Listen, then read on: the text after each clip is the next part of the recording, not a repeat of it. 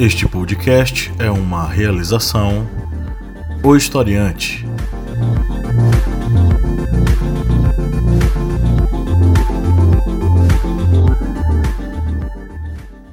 Olá, historiantes, bem-vindos de volta ao seu, ao meu, ao nosso humilde podcast, o podcast do historiante, seu podcast sobre as ciências humanas, sempre aqui toda semana, a cada, a cada semana trazendo debates, reflexões, análises interessantes para que você possa ampliar seus horizontes, suas perspectivas e conheça e consiga compreender o mundo aí de uma forma bem mais completa, complexa e interessante. Eu sou o professor Pablo Magalhães e aqui na nossa mesa está a Lídia Verônica. Oi!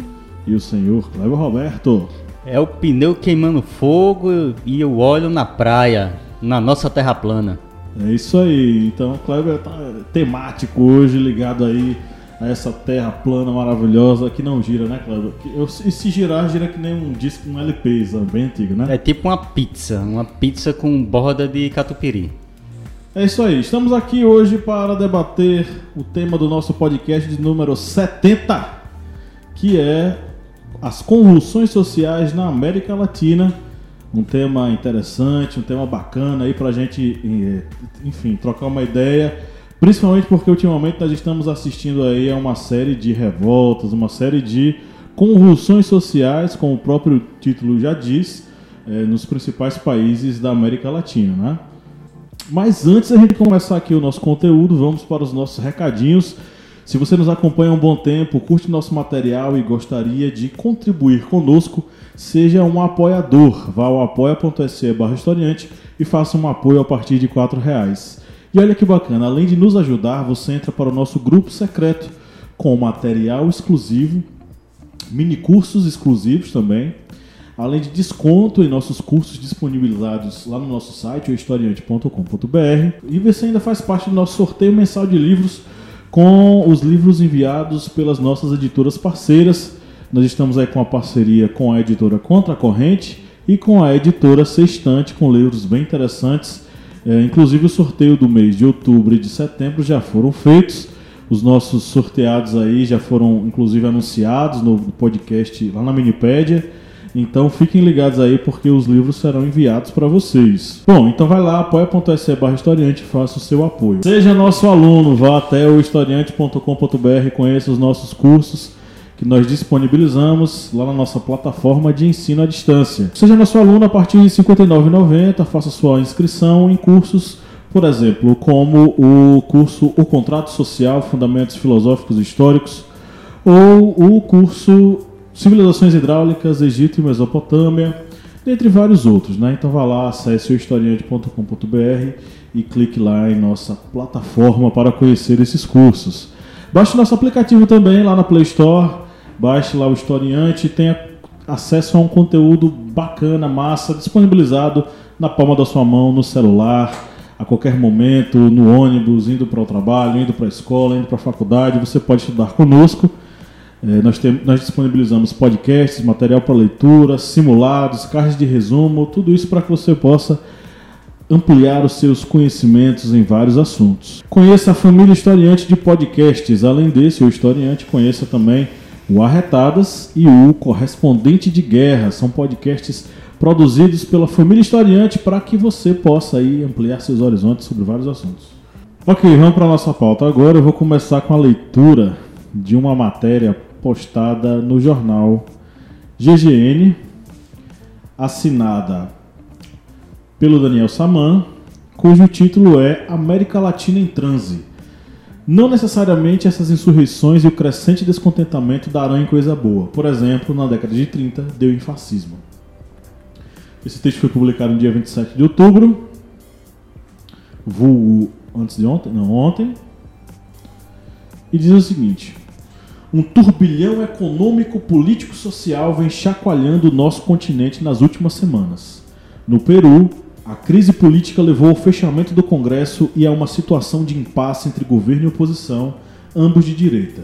No Equador, o aumento dos combustíveis desencadeou uma série de protestos que foram capazes de encurralar o governo estelionatário de Lenin Moreno.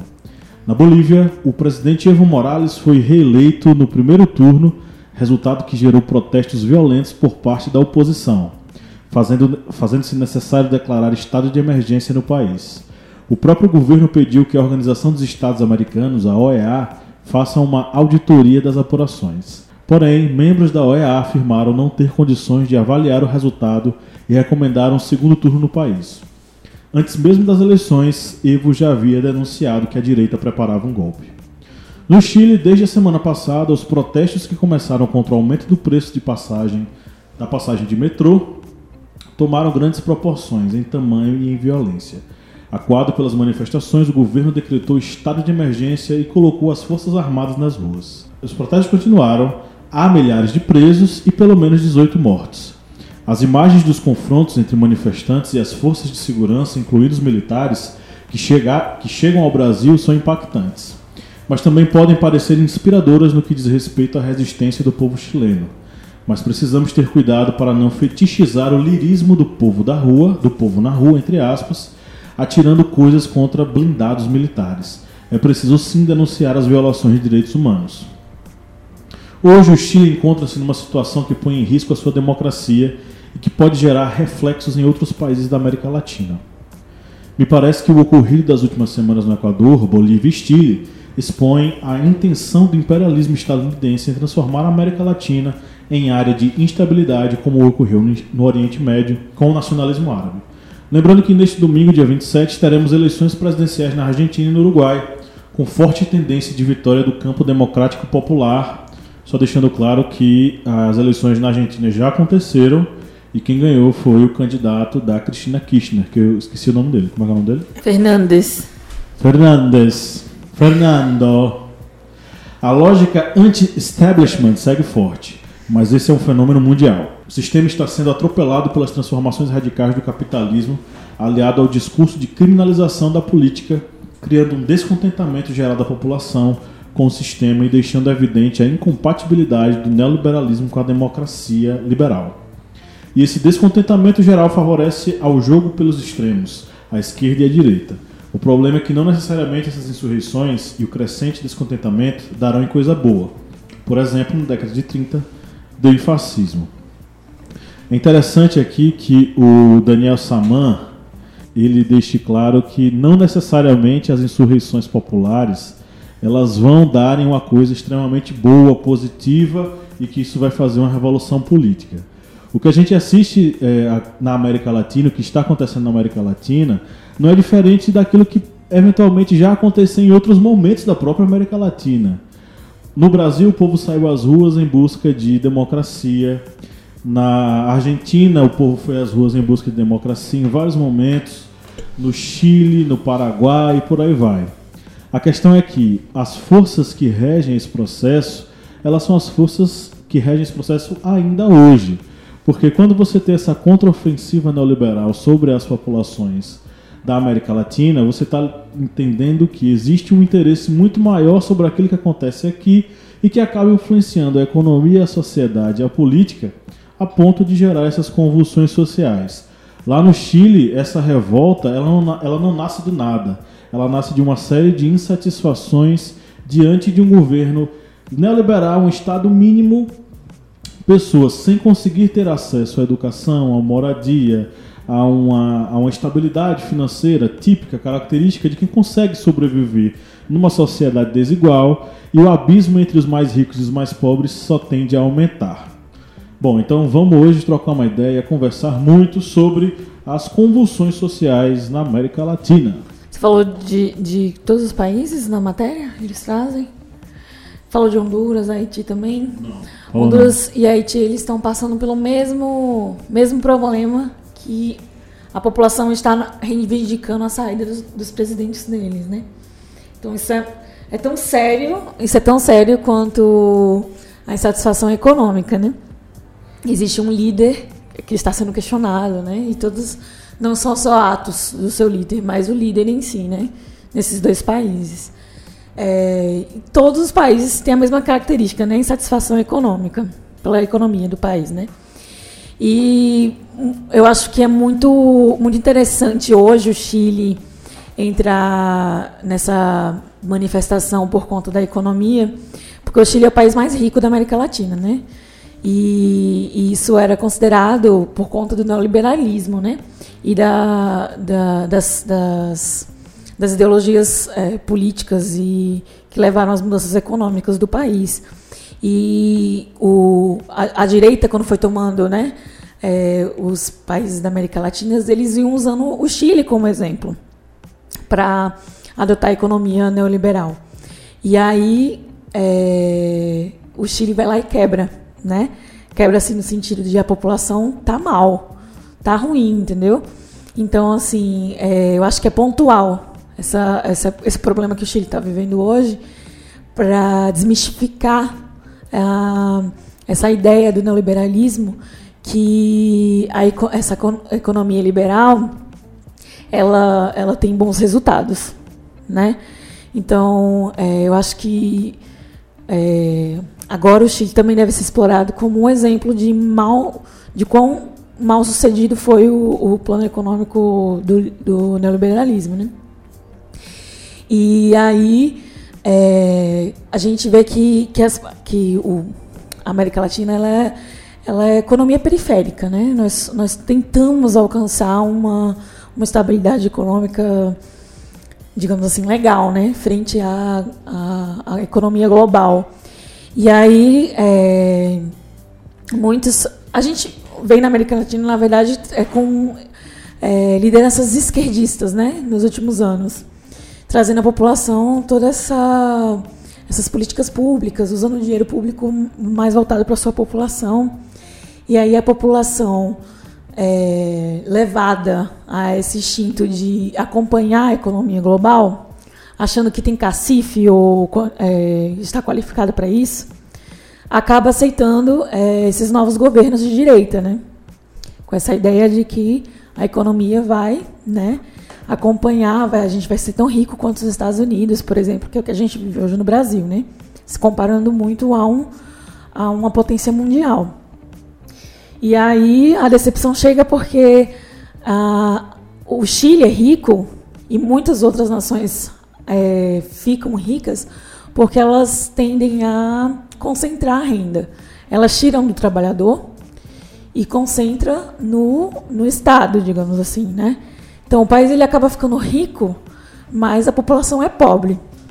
Então é, é só na prática que a população vai entender como esses países que a gente usa como modelo, como o Chile, ficaram ricos. Porque o país é rico de nome, mas na prática o povo sofre, porque é pobre. Então, é, o Chile, eu acho que é, ele foi modelo, né? E agora a gente está aí vendo os resultados que o Chile alcançou com essa, com essa, com esse plano econômico deles de 40 anos atrás. E aí a gente tem a Argentina, que recentemente né, o Macri também estava com o plano de austeridade né, na Argentina, e a Argentina sofrendo muito. Só que a Argentina, eu acho que ela ainda consegue, está conseguindo a tempo, né, ou pode conseguir a tempo, é, reverter o quadro dela. Né? É, Macri só teve, uma, só teve um mandato. Né? Então, está de volta à esquerda no, na Argentina. Assim, é, eu nunca me considerei de esquerda nem de direita, enfim. Mas eu acredito que para a gente, é, sei lá, ser rico ou pobre, é, a gente não precisa concentrar a renda, né? Eu não preciso ser a pessoa mais rica do mundo e todo mundo ao meu redor ser a pessoa mais pobre. Eu acho que o Estado deve prover, né, políticas públicas que alcance é, pessoas de forma digna, né, trazendo Você direitos é social-democrata. Isso aí. Você é social-democracia. Como, é, eu acho que como é que é o nome? O quê? Progressista. É social-democracia. Todo progressista é social-democrata. Pronto, isso aí. Enfim, e aí, quando a gente olha que 2005, três quartos da América Latina era só de líderes de esquerda. E finalmente a população, não vou dizer assim de forma digna e plena, teve direito a políticas públicas sociais, mas o povo pôde experimentar um pouco do retorno da, do que eles dão para o Estado, né? com saúde, com é, ensino é, e outras questões, né? É, que as minorias principalmente foram beneficiadas com, esses, é, com essas lideranças. E aí, quando cresce né, esse pensamento e, enfim, dá vazão à, à ideologia da direita, inclusive a classe média hoje está caindo, né? Houve uma queda de 4% da, da classe média no Brasil devido a essa gana né, de pensar que o neoliberalismo vai lhe alcançar de uma forma positiva. E aí, hoje, eu acho que de forma, pelo menos, eu tenho 30 anos de, de, de existência e na minha vida eu só vivi, é, só conheci a esquerda, né, é, na minha adolescência e tal, nesses últimos anos. E aí eu acho que agora essas manifestações acontecem é de uma forma, assim, até em, em efeito dominó, né? porque por conta do, da, da comparação que se faz, né? Do que a gente já teve, o povo já teve, e do que o povo está tendo agora, né? Então eu acho que muito por conta do, do que houve no passado, não tão, tão distante, e do, da liderança extremista que, que está nesses outros países né, de direita, que acontece essa insatisfação não só pelo, pelo crescimento, né, porque a gente aqui no Brasil começou as nossas manifestações também por, por conta de passagem, passagem de ônibus, né? E era a esquerda que estava no poder. Mas hoje a gente olha e pensa que a passagem de ônibus era muito menor do que o, as consequências que trouxe, né? Essas manifestações. E eu acho que é isso que está acontecendo nos outros países que tem a liderança de direita ou de extrema, né? Que olha para o passado e pensa, a gente vivia melhor do que vive hoje, né? E aí é, acho que as pessoas começam a, a, a, comparar e a lutar por aquilo que já teve. Bem, essas manifestações que vêm ocorrendo na América Latina, elas são diversas e também abrangem vários motivos. Eles acabam se encontrando, digamos, mais na frente, se entranhando dentro de uma causa é, econômica mas há várias vertentes dentro dessas, digamos, revoltas na América Latina. Por exemplo, na Nicarágua, que foi, eu acho que foi a revolta mais violenta dentro dessas últimas que ocorreram nesses últimos um ano, um ano e meio, já ocorreram mais de 320 mortes na Nicarágua devido a protestos contra o presidente Daniel Ortega que era um presidente que era ligado a partidos de esquerda, mas ele, digamos, se tornou, virou a curva para a direita e começou a fazer laços de acordo com o FMI, com instituições financeiras norte-americanas. E ele tinha um plano de reforma previdenciária para Nicarágua. E a partir daí ocorreu uma série de protestos com estudantes, aposentados, trabalhadores enfim, ocorreu uma série de protestos que já resultou na morte de mais de 320 pessoas. Houve também as revoltas que ocorreram na Venezuela.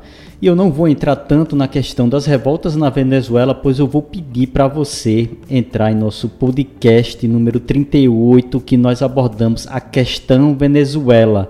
Nós abordamos perfeitamente essa questão dessas revoltas que vem ocorrendo na Venezuela.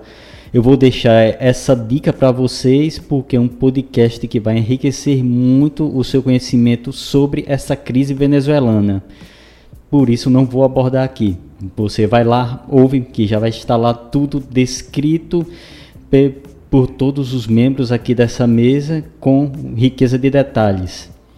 Nós vamos aí para outras crises, como por exemplo a do Equador, que ela envolve a questão de subsídios no combustível, que esses subsídios eles foram retirados, isso levou a um aumento de mais de 120% nos combustíveis no Equador. A crise chilena não é uma crise que aborda apenas a questão do aumento tarifário do transporte público da capital, é, Santiago mas é uma crise que já vem desde a questão das aposentadorias, é, da falta de acesso a serviços públicos gratuitos, já que é um país que, é, desde o governo de Pinochet, ele acabou se abrindo bastante para uma economia liberal. E essa economia liberal, ela deu seus frutos, mas também esses frutos acabaram apodrecendo e agora eles estão caindo do pé estão, digamos, sendo o combustível para a revolta que está ocorrendo no Chile, que vem questão da aposentadoria, falta de acesso a serviços públicos básicos, a renda que vem ficando cada vez mais estagnada, até a questão de preço de medicamento. O medicamento, digamos, de marca no Chile é um dos mais caros do continente americano. E essa série de fatores sociais que acabaram para levar a uma ebulição no Chile. Teve a revolta na Bolívia, que foi por parte de pessoas ligadas à direita que não aceitaram a eleição de Evo Morales. Evo Morales até disse: faça uma auditoria, se tiver corrupção, se tiver algum problema, a gente faz o segundo turno. Ele já deixou aberto.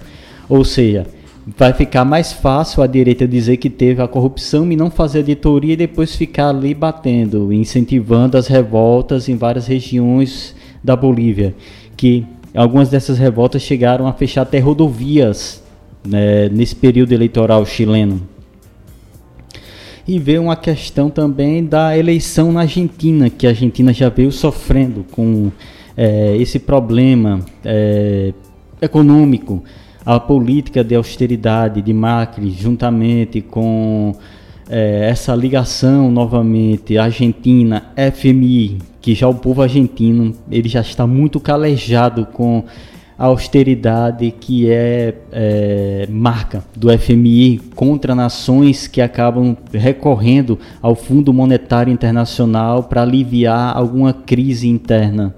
Você recorre ao FMI para ter empréstimos para conseguir aplacar uma crise interna, mas você vai ter que ter uma austeridade e essa austeridade acaba sempre recaindo sobre a população.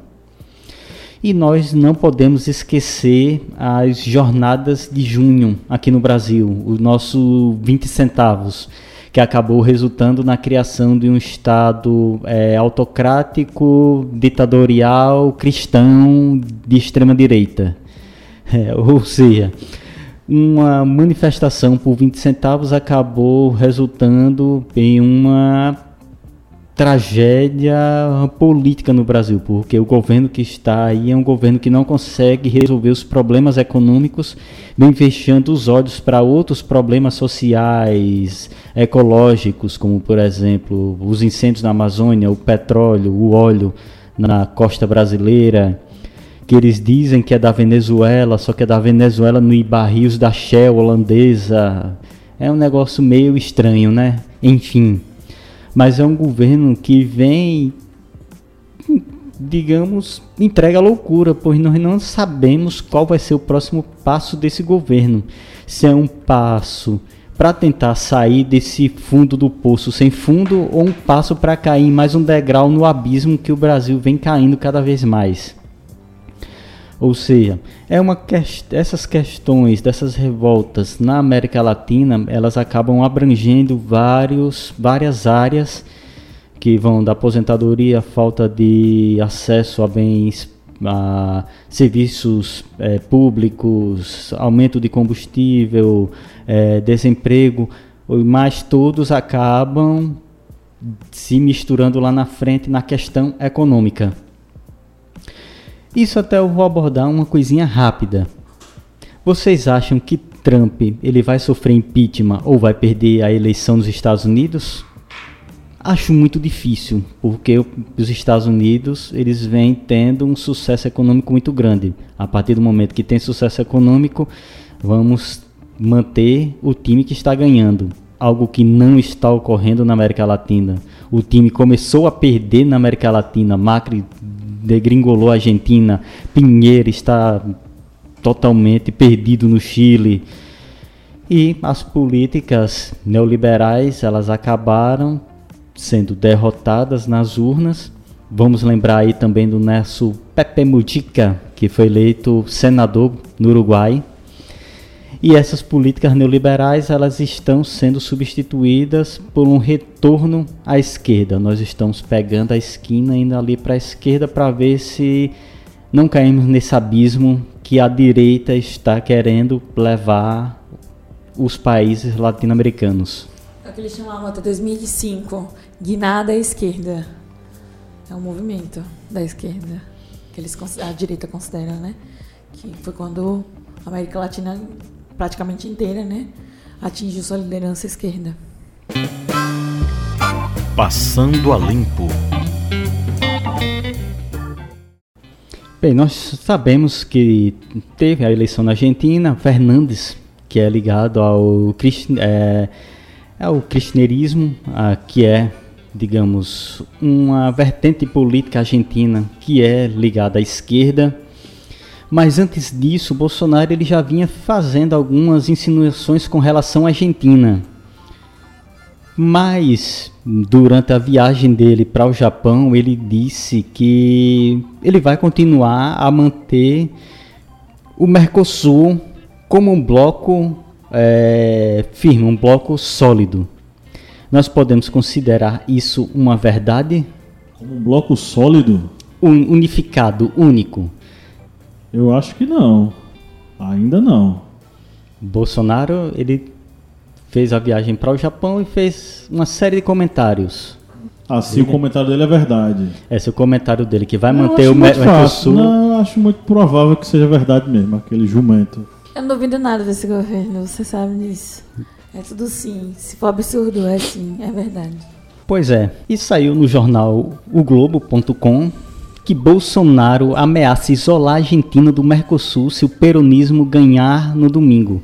Quando ele estava viajando ao Japão, ele disse que ele acusou a esquerda favorita a vencer de querer formar uma grande pátria bolivariana. Esse cara é sensacional. É uma mistura de Tarantino com. É o gênio indomável. Com... Na parte da esquizofrenia, é. lembra?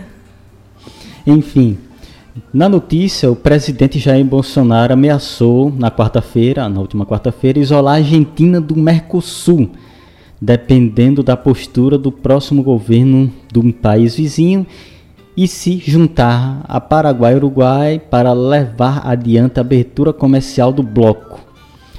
Ou seja, na cabeça de Bolsonaro, se a Argentina peronista de esquerda ela acabar tendo uma política voltada realmente para a sua sociedade, para a esquerda, ele vai tentar isolar a Argentina. Só que eu acho que é mais fácil o Brasil se isolar, como está se isolando cada ele, vez mais. Ele acha que o Brasil é dono do Mercosul, que pode fazer o que quiser no Mercosul. É, não, é, é. o Brasil está super bem na fita, né? E aí ele coloca o peronismo junto com o kirchnerismo como se fosse a mesma coisa, que não são, apesar de a gente ter essa questão populista e tal, mas não tem nada a ver.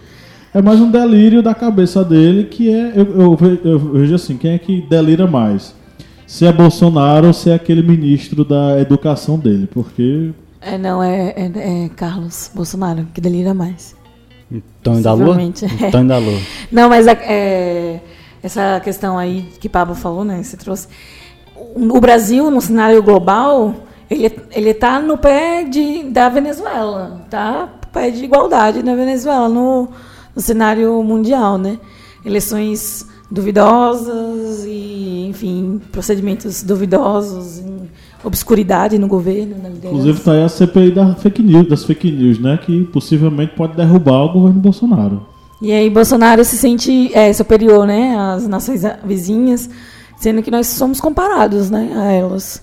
No, no cenário global estamos na pior. Se o kirchnerismo voltou a ser é, voltou a ocupar o cargo de presidência, não é porque foi um golpe da esquerda, enfim, é porque a Argentina está passando por um processo terrível econômico. E o Macri, que foi colocado lá para ser o, o, o, o, tomar atitudes liberais, porque só com liberalismo a economia iria acontecer, e a Argentina está, estaria quebrada por causa dos subsídios que o governo argentino da Cristina Kirchner deu. É, quem acreditava nisso quebrou a cara, porque Macri não fez qualquer revolução. A Argentina está numa crise econômica pesada. E o Macri, no final do mandato dele, recorreu a medidas populistas, medidas inclusive que muito se assemelhavam às medidas de Cristina Kirchner. E aí se deu mal, né? Porque aí não tem mais como voltar atrás no, no passo que acabou dando. é, o Bolsonaro, ele precisa. Não tem aquela coisa que Pelé calado é um poeta, Romário falou isso. Bolsonaro nem calado é um poeta. Entendeu? Então, é, e ainda mais na, na situação cômica que ele estava um dia desse aí, vestido de falcão, que ele foi para a intro, intro, entronação, entronização do, do herdeiro da, da monarquia japonesa. E aí o cara foi vestido de falcão, né, Cláudio? É, tava parecendo aquele é, personagem do filme Borá. É, de, é, como é que é o nome dele? É Sasha Lia, lembra o nome do, do, do, do filme O Ditador? Eu lembro do filme, o nome do, do, do ator eu não lembro não. Sasha alguma coisa, agora eu não vou lembrar, mas é Sasha o nome dele. Enfim, esquecemos o sobrenome do cara porque é um sobrenome complicado. Se fosse Silva ou Santos ou Souza, a gente lembrava na hora. É isso aí. Mas enfim. É isso aí. Ele tava parecendo um personagem cômico. Sasha Baron Caron. Falcão. Cohen. Falcão. É Sasha Cohen, perdão. Tá vendo aí? Nossa Lídia, nossa intérprete de línguas estrangeiras, salvando aqui a gente no historiante. Mas enfim, é um, o presidente ela acaba tomando algumas medidas que ele ele acredita que é o líder da maior potência do mundo. Ele é o, ou é o Xi Jinping ou é o Trump. É. Que, digamos, tem bala na agulha para fazer o que quiser e os outros acabam abaixando a cabeça porque precisam. E ele é falso, né? É. Ele é falso. Na frente ele concorda e por trás ele manda matar. Hum, mas a gente tem que lembrar, né? O celeiro do Brasil é a Argentina. Sim. Se a gente fizer alguma coisa, se prepare para comprar pãozinho a dois reais, a três reais. E tem uma crise na venda de carros para importação, porque a Argentina é o nosso maior parceiro na América Latina. A Maroc mesmo, ela é 100% argentina. Não tem nenhuma pecinha daqui não. Saindo do Macri agora, a gente para de exportar abacate. É. Quer começar? E Sim, eu não vou nem falar, bicho. Deixa eu falar.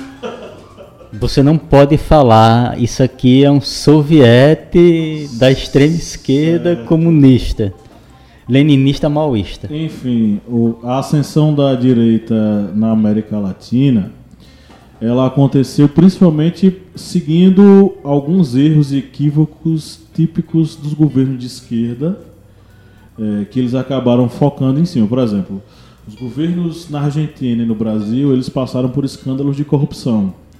Focou nessa questão da corrupção dizendo, olha, a esquerda é corrupta, a esquerda não está preocupada com a população, a esquerda só é, é isso que ela pratica, é isso que é a prática dela, nós precisamos dar uma guinada à direita. Erro do, da esquerda, com certeza, porque quando você assume que você luta por uma igualdade social, pela, pela por destruir o abismo que existia econômico entre as pessoas, fazer com que as políticas públicas elas façam com que a sociedade ela cresça de modo igualitário, você vai ser é, alvo para pedrada o tempo inteiro. E aí, nesses erros, no abandono da base popular, na, no, na entrada desse jogo, que foi o PT fez isso no governo é, federal no país, ele entrou como esse é, esse o pessoal usa um termo chamado player, eu não gosto porque é um americanismo desnecessário. Mas como ele entra como um ator dentro desse jogo da esse jogo político brasileiro típico, clássico, dizendo que só dá para fazer política dessa forma, ele acaba entrando naquilo que a direita quer, que é um motivo para dizer, ó, tá vendo? Eles são corruptos e nós somos os bons, sendo que não existe o bom dentro da política existe as práticas de corrupção elas existem desde muito tempo. E aí isso vai ser a acusação que vai ser jogada em cima desses partidos de esquerda e a gente vai ter essa onda da direita navegando em cima desses erros dos partidos de esquerda. Então a América Latina como um todo vai passar por isso. A Argentina está passando por isso, o Brasil está passando por isso agora com um presidente como o Bolsonaro, né? E aí é uma coisa que a gente precisa ficar alarmado, porque qualquer um é mais inteligente que o presidente do Brasil. Qualquer criança é mais inteligente que o presidente do Brasil. Eu fico pensando, meu Deus, o cara senta para fazer é, é, análises comerciais, alianças comerciais. O que é que danado é que vai sair da boca desse Bolsonaro? A então, gente já sabe, né? Ele está doando o Brasil aí a, Pois é, e aí você. O, o- você vai ter esse, esse processo em, em vários países, na Argentina, no Brasil, na Bolívia, você vai ter no Peru, você vai ter em vários países esse processo, que é um processo onde a direita vai assumir com ideias neoliberais, com a tentativa de eh, promover determinadas reformas que beneficiam os mais ricos em detrimento dos mais pobres. E aí acontece o que está acontecendo, por exemplo, no Chile, essa convulsão social, carro queimando em tudo quanto é canto, e aí as pessoas elas eh, pirando e de- de- com, to- com total razão em questão dessa desigualdade social. Ah, é? Então tá.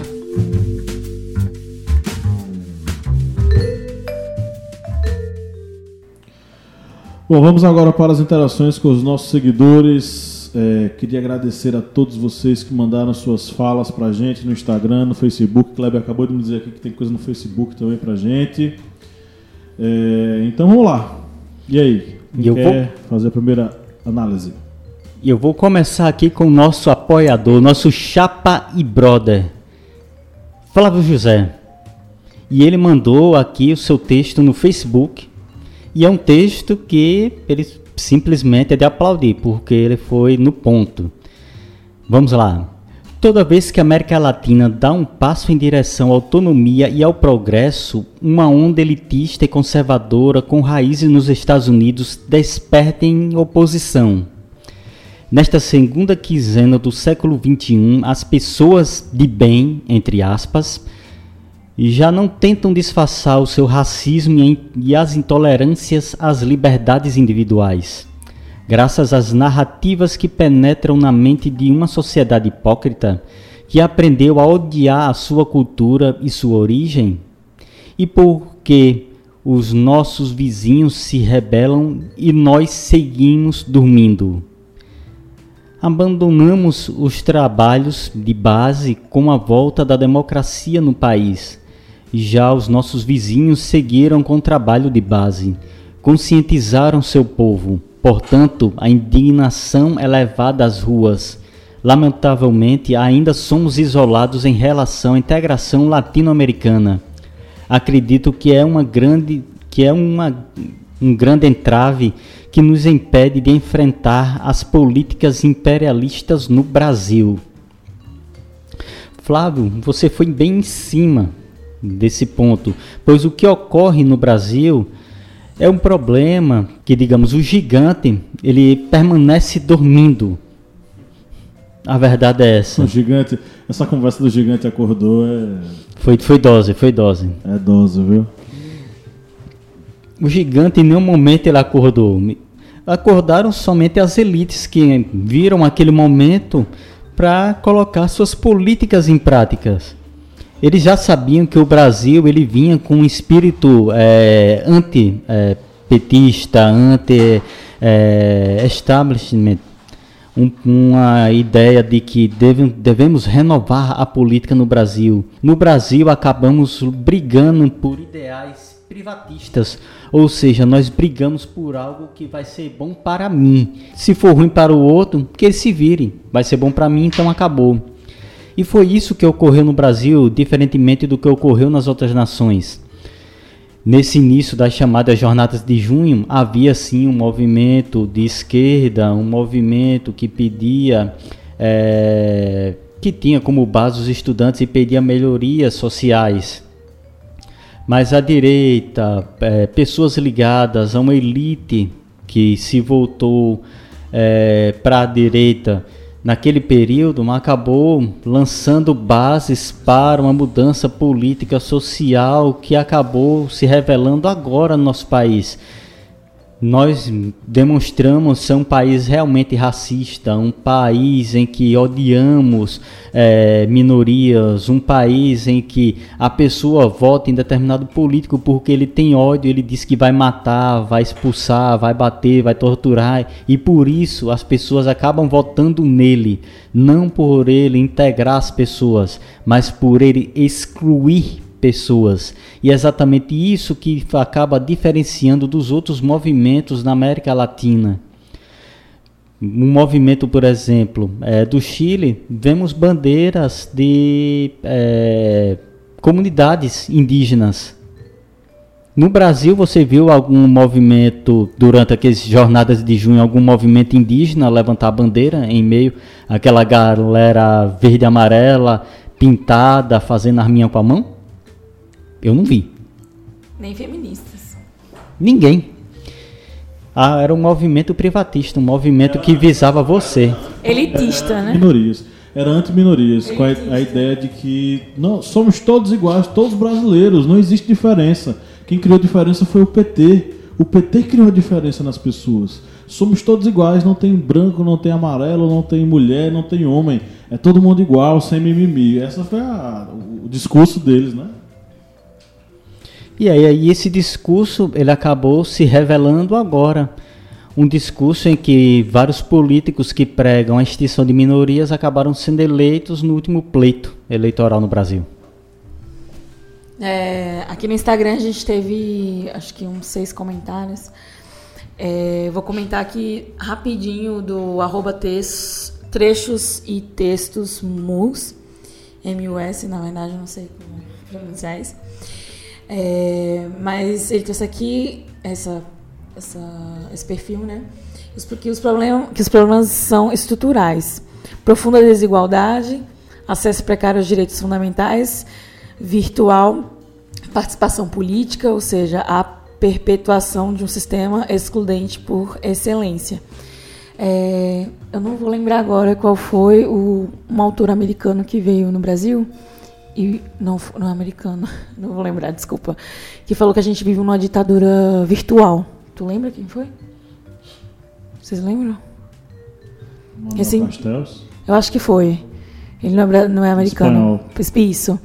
Ele, ele falou numa palestra que hoje o Brasil vive numa é, ditadura é, virtual, por conta justamente desse monopólio do, do, das empresas em relação aos pacotes de dados. Né? Enfim.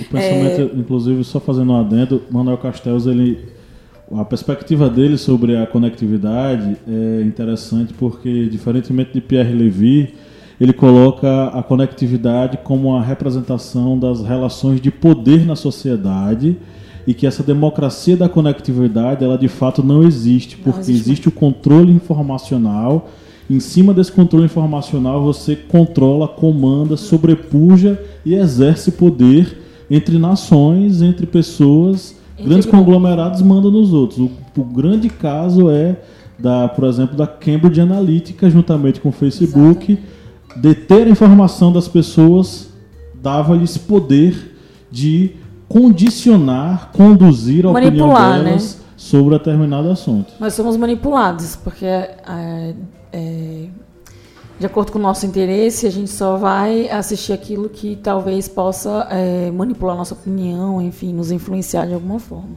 Influenciar, né? Influenciada digitalmente. Con condicionar, condicionar. Ok, ok. Sim, é, bom, que os problemas são estruturais, profunda desigualdade, acesso precário aos direitos fundamentais, virtual participação política, ou seja, a perpetuação de um sistema excludente por excelência. Esse foi o comentário dela, que ela falaria, né, no caso, na redação sobre esse assunto.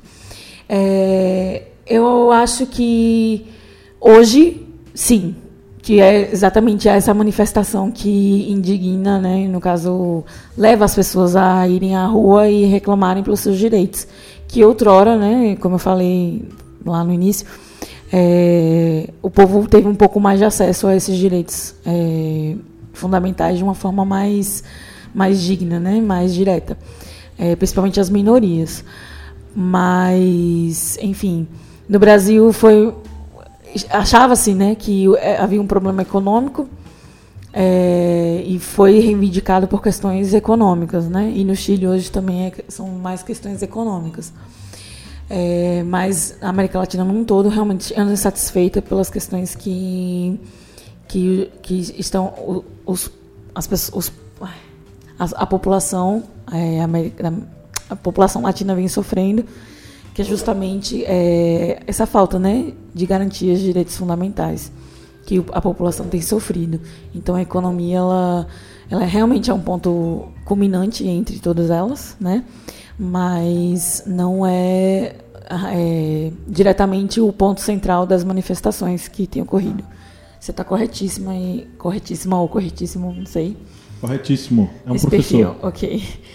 E a arroba Andressa Cunescarilli, Cunescarile, não sei. Ela falou aqui Primavera Latina. Eu achei legal porque existe a Primavera das Mulheres. Eu não sei se vocês sabem, que são as mulheres latinas que é, estão reivindic, é, reivindicaram, na verdade, né? Que foi em 2015 que aconteceu a Primavera das Mulheres, que foi o movimento nenhuma, nenhuma, nenhuma a menos, que o epicentro dessas manifestações é, feministas é, é a Argentina, porque por muito tempo é, foi as mulheres foram à rua, né, aqui na América Latina, em prol de garantir direitos e criminalizar o feminicídio, né? Enfim, é, legalizar o feminicídio, perdão. É, fazer esse termo existir no mundo jurídico e, na, e no mundo social também, né? O feminicídio. E em 2015, né? É, o Brasil teve. Foi 2015, né? Agora tô perdida. Feminicídio. Tô perdida. Enfim. Não dois- acredito que tenha sido durante o governo Dilma. Foi, então, 2015, né? Aí, possivelmente no segundo, Acredito segundo que foi- é. É porque ela foi embora em 2016. É, em 2015 foi o ano que houve mais manifestações femininas na rua. E especialmente aqui no Brasil, foi o ano que marcou essa questão do, da Primavera eh, das Mulheres na América Latina. E o Nenhum na Menos, né, foi a hashtag que foi difundida na América Latina inteira. Foi o momento que a América Latina se uniu eh, com, eh, pelas mulheres em prol de um interesse próprio, né, para que todos os países pudessem legalizar aí, eh, esse ato. E esse ano foi internacionalmente eh, divulgado, né, o 8M, que também é considerado uma primavera das mulheres. Então acho que a primavera latina já existiu. Eu acho que esse movimento já já, já existe. É, a gente poderia sim considerar esse esse movimento atual como é, uma nova, como você falou, Pablo, acho que foi Pablo ou foi Kleber que respondeu ela aqui. Será que um novo conceito vai surgir, né, de primavera latina? É, Eu acho que deveria sim. Esse é um momento histórico e deveria ser marcado por um, algum tipo de ter um nome, né, para esse para esse momento, para esse momento que a América Latina está vivendo. É, estou falando da que Primavera Latina não, porque Primavera das Mulheres é, já é- já foi classificado, né, como aquele momento. Mas é, a direita também fala sobre a guinada da esquerda, né, na década de 2000. E aí a gente realmente poderia classificar um período, né, desse, esse período de agora, como um movimento a ser memorado, né? É porque esse conceito é é ainda mais antigo, viu? Essa primavera latina É. faz alusão à primavera dos povos do século final do século XVIII e início do século XIX, que foi o processo revolucionário iniciado em 1789 na França e que depois acabou se capilarizando em boa parte das nações europeias na primeira onda é, revolucionária que trouxe a, a Constituição como a carta é, enfim, outorgada, entregue pelo soberano para que as nações elas tivessem outro tipo de governo que não fosse um governo é, ligado ao antigo regime. Além disso, aí você vai ter a segunda onda revolucionária nos países latino-americanos, com os processos de independência dos países latino-americanos é, liderados por Simão Bolívar, é, o Higgins, é, enfim, dentre vários outros Tem a que tiveram esse processo. também? Pois é. 2011. Aí a terceira onda revolucionária da Primavera dos Povos, ainda no século XIX, aconteceu já nos anos de 1840, com a Comuna de Paris, com a, a Revolução eh, que aconteceu na França, a terceira onda revolucionária que aconteceu na França, e a ascensão ao poder de uma burguesia eh, liberal, com outra perspectiva que não ligada à monarquia. Né? A monarquia estaria submetida ao, ao à burguesia. E aí você vai ter outras primaveras. Aí você vai ter a primavera árabe que aconteceu. É, é por isso que a gente tem que debater esse conceito. É. porque é um conceito complicado. A Primavera Árabe deu em quê? A ascensão, A ascensão. de governos ditatoriais. Exatamente. Né? Teve a Primavera de, Pa- de Praga, que foi o movimento logo após a. durante ali a, a Guerra Fria, em que os governos da, antiga Tchecoslováquia ele tentou se separar, digamos, daquele bloco hegemônico da União Soviética na Europa Oriental. Também esse conceito da primavera árabe que vem sendo muito utilizado, já vi até uns críticos, eh, algumas pessoas comentarem que ah, se há ligação entre a primavera árabe e, a- e esses movimentos que estão ocorrendo na, na América Latina, mas são algo, são coisas bem, bem di- distintas, bem diferentes. Aqui na América Latina é algo que acaba se envolvendo em questões políticas. Já a Primavera Árabe era muito ligado contra governos que se estavam durante até décadas eh, comandando vários países, regimes ditatoriais. Esses regimes acabaram sendo derrubados por movimentos populares, mas esses movimentos não firmaram governos. E muitos países ou acabaram caindo em guerras civis que parecem que não vão ter fim mais, ou em regimes eh, ditatoriais. Ou seja, foi uma primavera que acabou virando inverno. E o, o que aconteceu foi essa ascensão de determinados líderes, muitas vezes militares, que chegavam ao poder e aí, após um processo eleitoral, acabavam dando um golpe. Né? Essa primavera árabe acabou virando o quê? Acho que o único país que deu sucesso mesmo foi a Tunísia, onde tudo começou. Os outros países é Líbia, Egito, Iraque, Síria, é, aqueles países é, Bahrein, Catar. Síria nem se fala, porque foi durante a Primavera Árabe que teve a ascensão máxima do ISIS, o Estado Islâmico. Então, aí é por isso que a gente tem que debater esse conceito, né? Será que vai dar certo? Será que seria aplicado? Porque o que está acontecendo no Chile, se você pegar imagens, fotografias da- dos- das mobilizações de rua da Primavera Árabe, era a mesma coisa. Carro virado, pegando fogo, a galera explodindo banco, explodindo tudo quanto era coisa. Então é. é, não, não, não, a gente não sabe. Inclusive na própria matéria inicial que eu acabei lendo aqui, lá do portal eh, GGN, o, o próprio autor, o Daniel Saman, diz que eh, não necessariamente essas insurreições eh, elas podem dar em coisa boa. Porque na década de 30, essa, essa insurreição e essa vontade de eh, sair da crise, de superar as coisas, acabou dando no quê? No fascismo. Que é essa cadela que vive no cio até hoje e que muitos políticos brasileiros andam flertando né, constantemente, eh, como se não houvesse amanhã. Então, precisa ser problematizado. Temos aqui o comentário de Ingrid Grazielli e ela comentou o seguinte: Segundo John Locke, os cidadãos possuem o direito de rebelar-se contra os governos, contra governos tiranos. Nesse contexto, os sistemas democráticos frágeis da América Latina, em virtude da má formação educacional e do crime organizado, necessitam de reformas estimuladas pela população.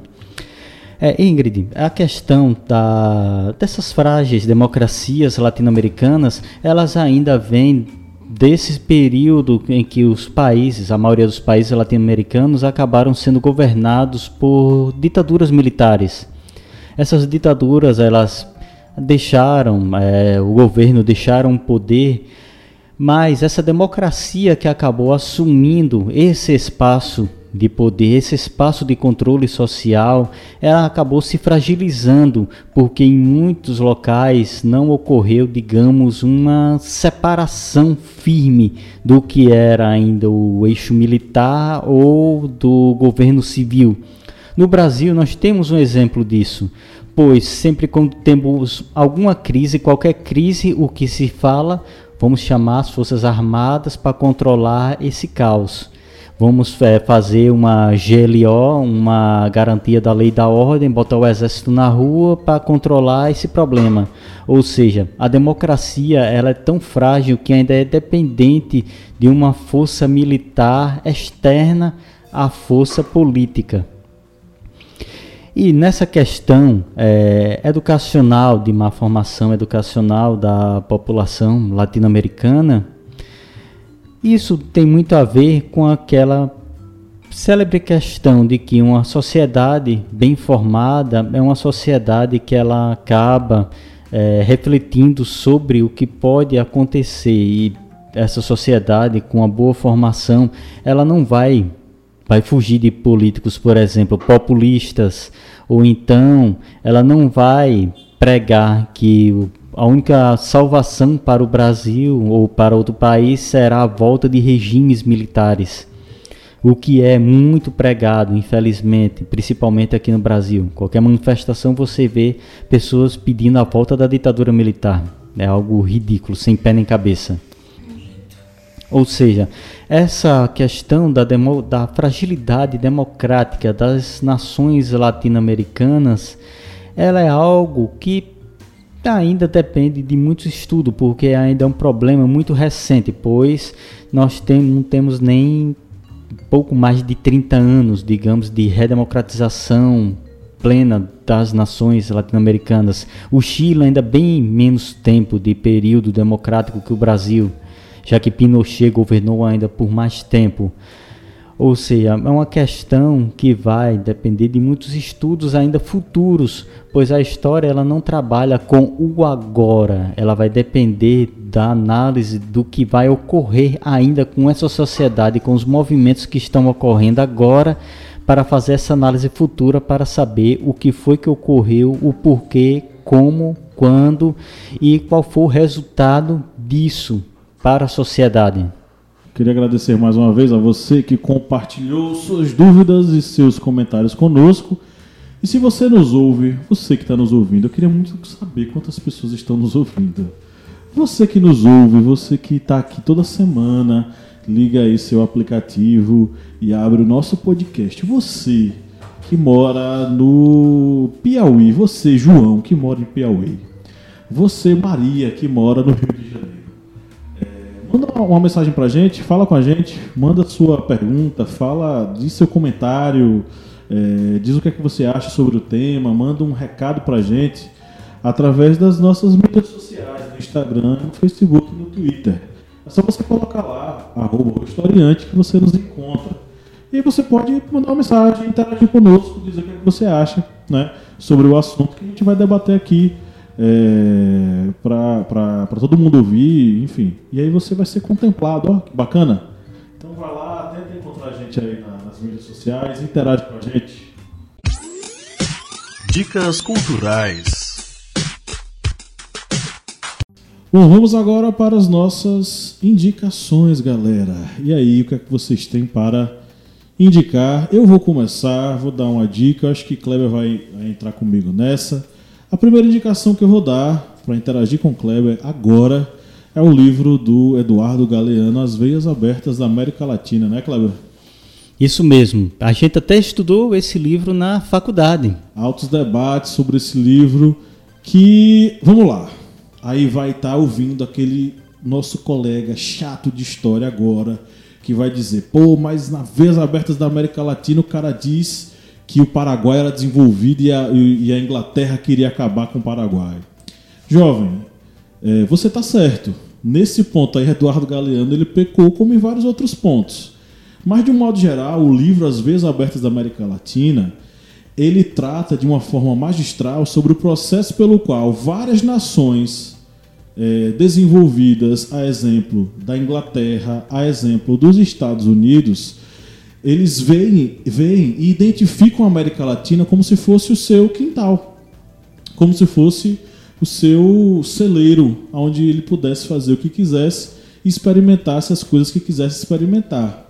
Então, durante muito tempo, nós fomos vítimas, e até hoje nós somos vítimas, não levando para o lado do vitimismo, mas a gente acaba se tornando vítima de interesses internacionais ligados a essas grandes potências que querem manter uma relação colonialista conosco. A gente ainda não falou sobre esse termo até agora, mas é interessante que a gente reflita sobre isso.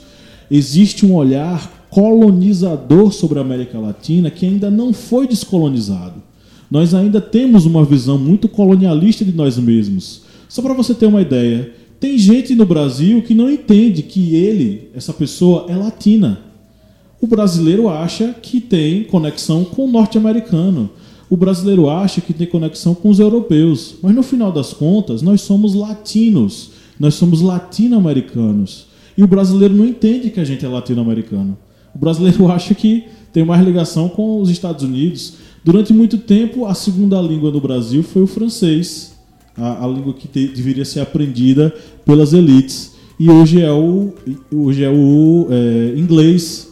Aí dizem, ah, mas o, o espanhol tá lá também, o pessoal faz cursinho, mas faça a conta de quantas pessoas estudam inglês, de quantas pessoas estudam o, o, o espanhol. Né? Então a gente tem essa ideia colonizadora de que a gente faz parte da Europa, dos Estados Unidos e não da América Latina. Talvez, talvez isso explique, por exemplo, como a elite brasileira ela acha que ela é americanizada e queira a todo custo, né? Ah, é, não vai dar certo, eu vou para Miami. Lembra que isso era o que o pessoal que votou em Aécio dizia quando Dilma ganhou da segunda vez? Ah, eu vou para Miami como se a ida a Miami, a vivência em Miami, fizessem dela uma pessoa superior. Aí eu vou para um outro livro que é interessante falar sobre o colonialismo da cabeça das pessoas, que é Pele Negra, Máscaras Brancas. Tudo bem, é um livro voltado para a negritude, para a ideia de colonização na cabeça dos homens negros e mulheres negras da Martinica. Mas ele faz a gente pensar sobre o seguinte: como o olhar colonizador do próprio colonizado faz com que ele faça uma distinção de hierarquia de quem é melhor e de quem é pior a partir do momento em que ele é uma pessoa com mais referências estrangeiras, fala o inglês melhor, sem sotaque, ele tem, ele viajou por determinados locais, ele foi às metrópoles, ele foi aos Estados Unidos, ele foi à Inglaterra e por aí vai. E como esse indivíduo latino-americano se sente superior àquele que não foi, àquele que não fala tão bem o é, inglês. E aí eu vou para a minha terceira referência, é, que é. Eu vou fazer essa pergunta, todo mundo faz. Você já assistiu Bacurau, ouvinte? Porque Bacurau é uma analogia, é uma, uma, um recorte sobre a, o como nós somos colonizados e como essa colonização vê o homem e a mulher brasileira como um simples pedaço de carne como simples alvo a ser abatido. Então a relação que se estabelece em Bacurau é a relação da, do colonialismo, é a relação do, de um, o estrangeiro, se sobrepondo ao, ao latino, se sobrepondo ao negro, se sobrepondo às minorias, às mulheres, aos LGBTs e por aí vai. Então é esse poder neocolonial, esse poder neoliberal tentando controlar e mandar e destruir e matar a nossa realidade latino-americana, a nossa realidade é, brasileira. Né? Então, vamos tentar descolonizar o olhar, é o convite que eu faço a você, nosso ouvinte. Descolonize o seu olhar e pense é, que o seguinte: você é latino-americano. Essas revoltas elas estão sendo feitas não porque aquelas pessoas elas são baderneiras, não é porque lá no Chile está cheio de gente baderneira, não Lá no Chile está cheio de gente que se preocupa com seu futuro, que não quer mais ver seus idosos sendo é, se suicidando porque não tem dinheiro para pagar, porque a aposentadoria é uma miséria. E é, eles estão cansados do rumo que os neoliberais acabaram dando para o seu país. Então, o que está acontecendo na, na, na América Latina, dessa, inclusive dessa polarização muito grande, ela está ligada ao seguinte: as classes dominantes elas não querem perder o seu poder e, sua, e se so, e, e sobrepujar. E o poder de sobrepujar os menos favorecidos. E você vai ter uma grande parcela da, do povo latino-americano que está querendo gritar e dizer: nós não aceitamos mais, nós não aceitamos mais. Então é esse embate que está acontecendo e é por isso que essas convulsões elas estão acontecendo e elas vai, vão continuar acontecendo e aguardem que possivelmente o Brasil pode ser o próximo destino delas. Bem, a minha indicação, vou aqui com duas músicas e vou com duas músicas da banda Against the Machine, é, Guerrilla Radio e Killing the Nemo. Vocês escutem essa música, se possível, com a tradução delas. E também vou manter a indicação do professor Pablo do livro Veias Abertas da América Latina.